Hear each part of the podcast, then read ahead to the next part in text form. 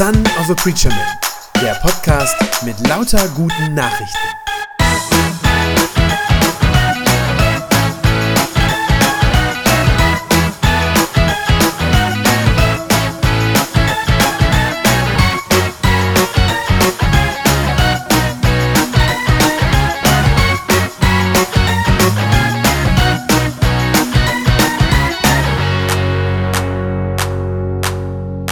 Sonst ist das ja in der Regel so, dass man sich mit dem Heiligen Geist oft nur einmal im Jahr beschäftigt, nämlich immer nur so zum Pfingstsonntag. Aber ich bin froh, dass wir uns dieses Jahr anders entschieden haben und dass wir uns mal etwas mehr sozusagen vom Heiligen Geist gönnen. Ich glaube, das lohnt sich. Und so sind wir heute, wie ich das am Anfang schon gesagt habe, am dritten Sonntag in unserer Kurzreihe über den Heiligen Geist. Am ersten Sonntag, diejenigen, die da waren, am Pfingstfest, da ging es ja um das Wesen des Geistes. Wir haben gehört, der Heilige Geist ist Gott, den ich erleben kann. Ja, er wirkt in mir, er malt mir Jesus Christus vor Augen und er fügt mich dann mit anderen zusammen in eine Gemeinschaft. Letzte Woche waren wir in Arminghausen auf dem Bolzplatz und da haben wir von Martin einiges gehört äh, unter dem Titel Die Arbeit des Geistes, darüber, dass der Geist, wenn er in uns wirkt, uns immer zu Jesus verweist. Ja, mir immer Christus sozusagen groß macht vor Augen, seine Heilstat für mich. Und heute, habe ich schon gesagt, heißt die Predigt die Geschenke des Geistes. Ähm, ja, das klingt verheißungsvoll und ich glaube, das ist es auch. Denn wenn der Heilige Geist kommt, wenn er in mir einzieht, mich an Christus glauben lässt, dann bringt er so einiges mit. Wie schon gesagt, ist ja letzte Woche schon auch betont worden, das Wichtigste dabei, das ist eben der Glaube an Jesus Christus, völlig klar. Ja, das ist das Erste und auch das Entscheidende. Aber dabei bleibt es nicht. Wir gehen da heute einen Schritt drüber hinaus. Ich glaube, Gott ist großzügig und deshalb bringt sein Geist noch einiges mehr mit. Und diese Geschenke, die der Geist uns mitbringt, die sind für uns Christen sehr bedeutsam und ich glaube, es tut uns nicht gut für unser geistliches Leben, wenn wir die irgendwie verpassen würden. Denn es reicht ja eben nicht aus, dass der Heilige Geist sozusagen einmal so eine Initialzündung macht, einmal in mir irgendwie sozusagen Glauben weckt, einmal anstößt und mich dann damit alleine lässt. Sondern ich glaube, ich brauche den Geist Gottes wirklich jeden Tag für mein Leben als Christ. Ja, damit ich in der Nachfolge von Jesus sein und auch darin bleiben kann. Also nicht so einmal und dann war's das, sondern dauerhaft. Ohne den Geist könnte ich meinen Glauben gar nicht wirklich leben oder er würde zumindest schnell trocken laufen, ähm, würde mit der Zeit eingehen. Und deshalb ist das so wertvoll, dass der Geist, wenn er kommt, noch zwei andere Dinge mitbringt, Frucht und Gaben. So heißen diese Dinge in der Bibel, die der Geist mitbringt. Frucht und Gaben. Der erste Punkt, Frucht. Da haben wir gerade äh, schon einiges drüber gehört. Das war die Schriftlesung. Der Geist lässt Frucht in mir wachsen. Das heißt, wenn ich das mal übersetze, dieses Bild, er bringt also offenbar irgendetwas in mir hervor. Aber was genau eigentlich? Wie gesagt, das haben wir gerade in der Lesung gehört. Der Geist will in mir wachsen lassen gute Eigenschaften, Dinge wie Liebe, Geduld, Treue und so manches andere. Das stand am Ende dieses Abschnitts, am Ende dieses Lesungstextes, aber so schön das Ende da ist mit all den guten Eigenschaften, so harsch war ja erstmal der Anfang. Ich weiß nicht, ob euch das aufgefallen ist. Paulus schreibt an die Christen in Galatien, das ist aus dem Galaterbrief, sagt er, lasst den Geist Gottes euer Verhalten bestimmen, dann werdet ihr nicht mehr den Begierden eurer eigenen Natur nachgeben. Denn die menschliche Natur, sagt er, richtet sich mit ihrem Begehren gegen den Geist Gottes. Und der Geist Gottes richtet sich mit seinem Begehren gegen die menschliche Natur. Die beiden liegen im Streit miteinander. Von einem Streit redet der Paulus da, von einem Zweikampf zwischen unserer menschlichen Natur einerseits und dem Heiligen Geist Gottes. Und er sagt, die beiden stehen gegeneinander. Meine sündige Natur als Mensch auf der einen Seite und der Heilige Geist Gottes, die verfolgen offenbar ganz unterschiedliche Ziele. Man kann sich das vielleicht vorstellen, die, wie beim Tauziehen, ja, die ziehen mich sozusagen in entgegengesetzte Richtungen. Was der Geist Gottes in mir bewirken will, dieses Gute, das ist klar. Liebe, Freude, Frieden, Geduld, Freundlichkeit steht da, Güte, Treue, Rücksichtnahme und Selbstbeherrschung. Das sind die Dinge, die da aufgezählt werden. Was für schöne Eigenschaften sind das? Ja, solche Menschen wünschen wir uns doch eigentlich um uns herum. Also selbst wenn wir ehrlicherweise sagen würden, na ja, ich bin vielleicht nicht immer so, aber es wäre schön, wenn meine Nachbarn alle so wären. Ja, oder meine Arbeitskollegen oder meine Familie. Das wäre doch was, oder? Wenn es so wäre. Liebevoll, freundlich, friedlich, gütig, treu und so weiter. Das wäre wunderbar. Manch einer würde vielleicht sagen, wenn das so wäre, das wäre geradezu himmlisch. Und wer das sagt, der hat damit recht. Denn so ist Gott. Diese Eigenschaften, die da aufgezählt werden, das sind Gottes eigene Eigenschaften. So ist Jesus Christus. Das sind sozusagen seine Wesensmerkmale, die hier in dieser langen Liste genannt werden. Er ist ja der Einzige, der das je wirklich, ja, ich sag mal so vollkommen oder zur Vollkommenheit gelebt hat. Nur Jesus Christus ist so. Unsere menschliche Natur, die ist leider Gottes oft so ganz anders. Über die verliert der Paulus nämlich nicht besonders gute Worte. Da sagt er, es ist klar ersichtlich, was für Auswirkungen äh, äh, es hat, wenn man sich von der eigenen Natur beherrschen lässt. Und dann kommt diese, diese lange negative Liste. Ja? Sexuelle Unmoral, Schamlosigkeit, Ausschweifung, Götzendienst, okkulte Praktiken, sagt er. Feindseligkeiten, Streit, Eifersucht, Wutausbrüche. Rechthaberei, Zerwürfnisse, Spaltungen, Neid, Trunkenheit, Fressgier und vieles andere, was genauso verwerflich ist. Und stimmt das nicht irgendwie auch? Ist das nicht so, dass oft das Gute und das Böse in mir widerstreiten? So einen Kampf um mein Herz sozusagen ausfechten, dass wir eigentlich ganz genau wissen, was richtig ist, aber ah, trotzdem immer wieder mal das Gegenteil tun? Also ich persönlich kenne das und ich kenne das auch, dass ich diesen Kampf in mir immer wieder mal verliere. Ja, und dann bricht es irgendwie aus mir heraus, dass ich ungeduldig reagiere, lieblos, ein harsches Wort auf einmal sage, unfreundlich werde, obwohl ich es mir doch eigentlich alles anders vorgenommen hatte. Das ist einfach so. Das steckt seit dem Sündenfall tief in uns Menschen drin, in unserer Natur. Und genau das will der Heilige Geist sozusagen in mir drin an den Rand drängen, wenn man so will. Ja, er will seine Frucht wachsen lassen. Das heißt ja, wenn die größer wird, braucht die mehr Platz und das andere wird zur Seite gedrängt. Der Heilige Geist will sozusagen an meinem Charakter arbeiten. Ja, so wie ein Gärtner an einem ungepflegten Garten. Gottes Geist will sozusagen meinen verwilderten Charakter, den will er umgraben, ihn beschneiden, da wo es nötig ist, düngen. Er will ihn zu neuer Schönheit bringen. Mein Wesen. Anders gesagt, er will mich immer mehr in das Bild von Jesus formen. Ja, er will mich Jesus ähnlicher machen, mich Jesus ähnlicher werden lassen. Manchmal heißt es über diese Bibelstelle, äh, das habe ich schon oft gehört, da wäre von den Früchten, also im Plural, ja, von den Früchten des Geistes die Rede. Ist aber nicht ganz richtig. Wenn man genau hinguckt, steht da Singular. Ja, die eine Frucht, die der Geist in mir bringt, trotz dieser langen Liste. Denn die eine Frucht, die der Geist in mir wachsen lässt, ist ein Jesus ähnlicher Charakter. Das ist die eine Frucht und die äußert sich in all diesen Dingen, die da genannt werden. Also das ist sein Ziel. Das ist das Ziel des Heiligen Geistes, dass er mein sündiges Wesen mehr und mehr verwandelt in das Vorbild von Jesus. Dass ich mehr so werde, wie Christus jetzt schon ist. Und wenn wir ehrlich sind, ihr Lieben, das dauert.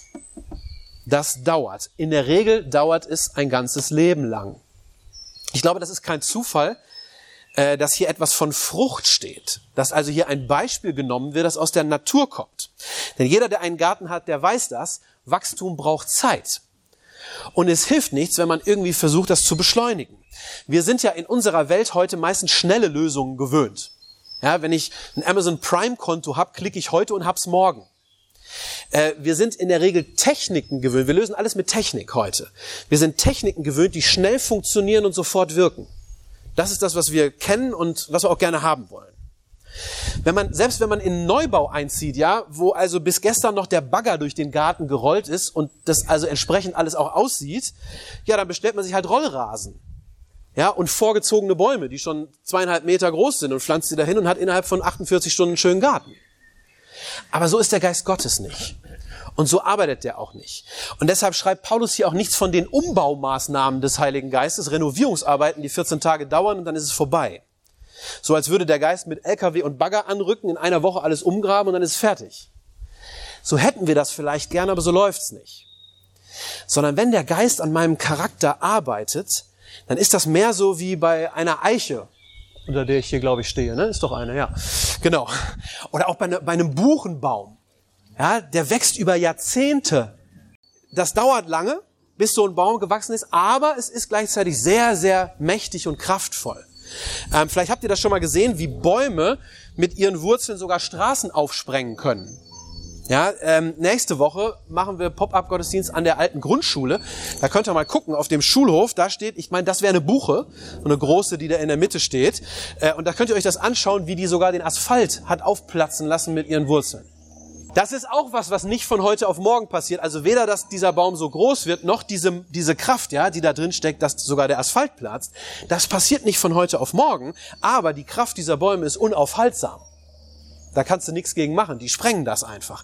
Und ich glaube, so ist auch die Kraft von Gottes Geist in meinem verhärteten Herzen, in meinem asphaltierten Herzen, ja, dass er langsam, aber stetig und sehr, sehr machtvoll daran arbeitet und das aufsprengt. So transformiert Gottes Geist mich in das Ebenbild von Jesus Christus. Das ist die Frucht, die er hervorbringt. Alles, was ich dazu tun muss, ich muss das wollen.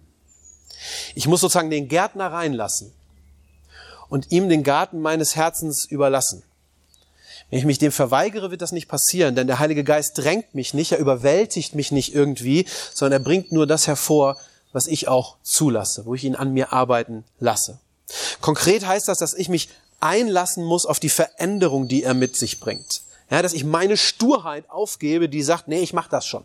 Ich mach das schon. Ich arbeite lieber selbst an mir. Sogar dafür gibt's ja heute jede Menge Techniken. Ja? Könnt ihr im Buchladen gehen und Bücher finden zur Selbstoptimierung und äh, Selbstverbesserung und was nicht alles. Aber all das scheitert, wenn ich nicht den Geist einlade, an mir zu arbeiten. Wenn ich nicht bete, komm, Heiliger Geist, verändere mein Herz. Du darfst das. Ich erlaube dir das. Und ich will das auch. Ich muss mir dann vornehmen, auf diesen Geist zu lauschen, zu hören. Gerade in Situationen, in denen ich mich irgendwie angegriffen fühle oder unter Druck gerate, in denen ich früher dann schnell ungeduldig und manchmal heute auch noch ungeduldig und lieblos reagiere oder gleichgültig oder hartherzig oder manchmal auch verängstigt, ja, dass ich gerade in solchen Momenten mir das vornehme und sage, nee, ich trete jetzt einen Schritt zurück und ich bete ganz bewusst, Heiliger Geist, hilf mir jetzt. Ich brauche dich, hilf mir, dass ich jetzt anders reagiere, als ich sonst gemacht hätte. Dann wird er seine Frucht wachsen lassen neben dieser Frucht, die, glaube ich, wirklich ein ganzes Menschenleben braucht, um zu reifen, bringt der Geist noch etwas Zweites mit. Und das sind Gaben. Das ist was ganz anderes, aber auch davon redet die Bibel. Im Neuen Testament ist mehrfach die Rede davon, dass der Heilige Geist in der christlichen Gemeinde unter den Gläubigen sozusagen Gaben verteilt. Ich lese ein paar Verse mal aus 1. Korinther 12, wo das vorkommt. Verse 7 bis 11, da schreibt Paulus, bei jedem von euch zeigt sich das Wirken des Geistes auf eine andere Weise, aber immer geht es um den Nutzen der ganzen Gemeinde. Bei dem einen wird durch den Ge dem einen wird durch die Geist die Fähigkeit geschenkt, Einsichten in Gottes Weisheit weiterzugeben. Der andere erkennt und sagt mit Hilfe desselben Geistes, was in einer bestimmten Situation zu tun ist. Einem dritten wird, ebenfalls durch denselben Geist, ein besonderes Maß an Glauben gegeben.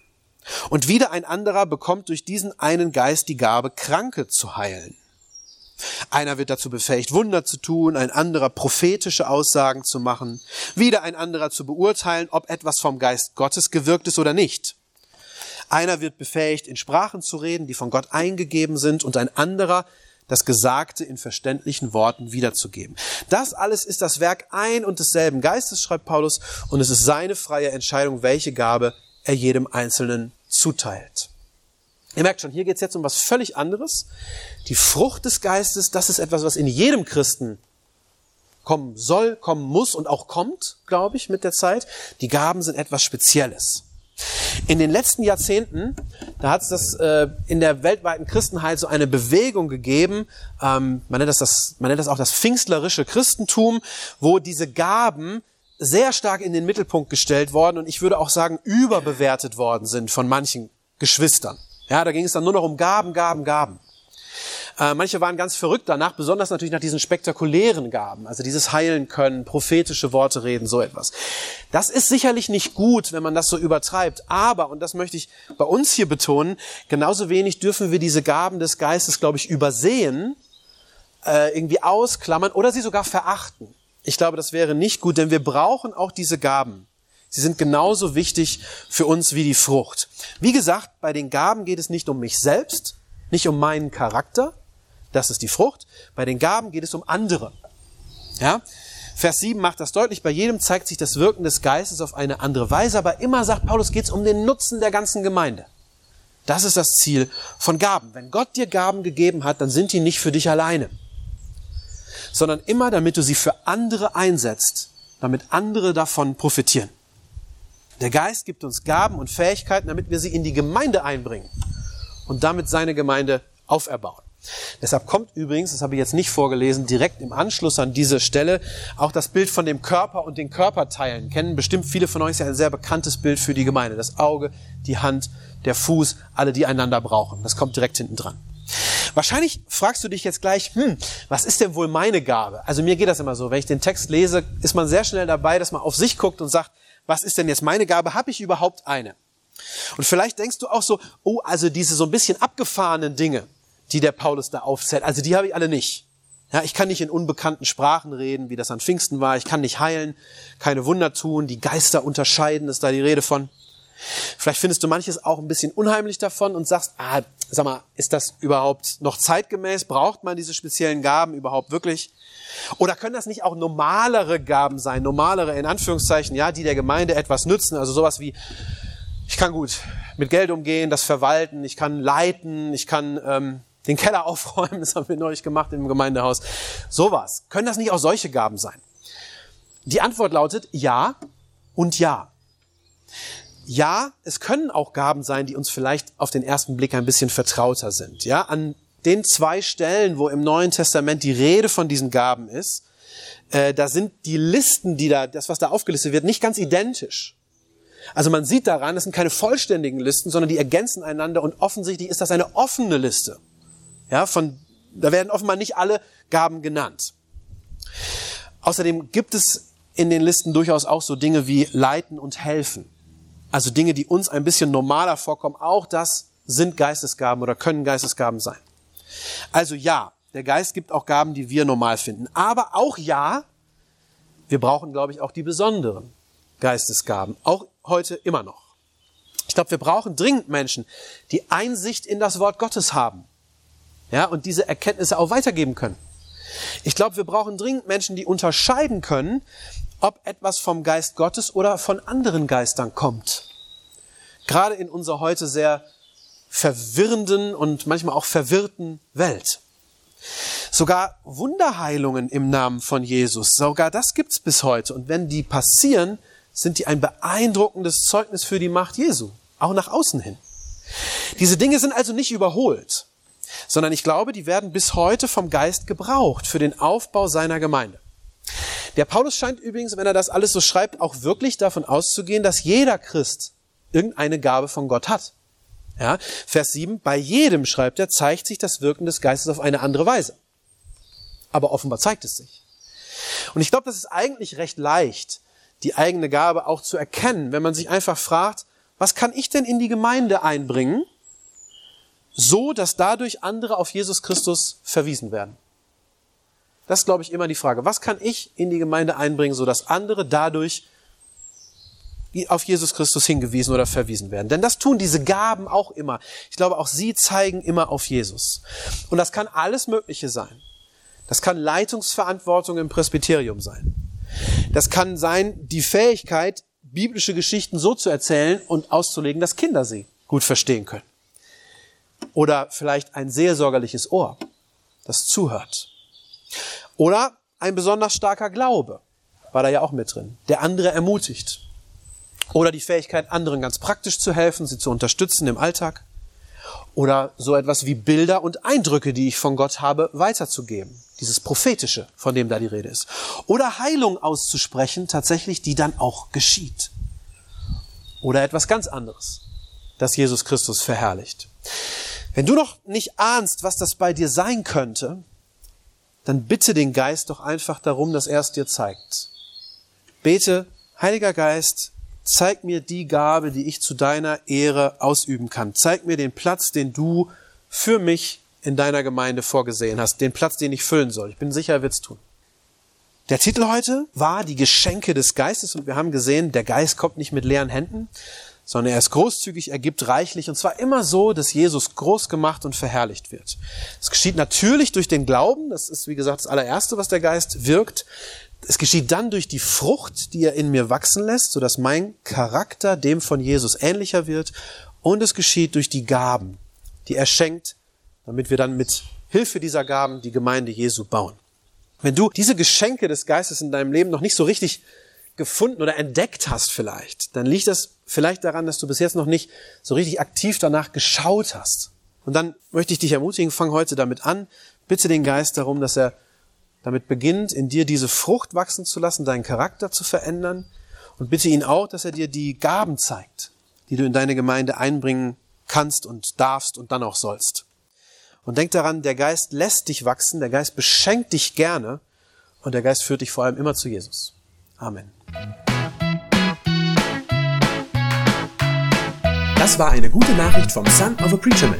Wenn sie deinen Glauben gestärkt hat, dann abonnier doch einfach meinen Podcast bei Spotify, iTunes oder podcast.de und gib mir ein Like auf Facebook. Ich hoffe, du hörst mal wieder rein. Gott segne dich und bis bald.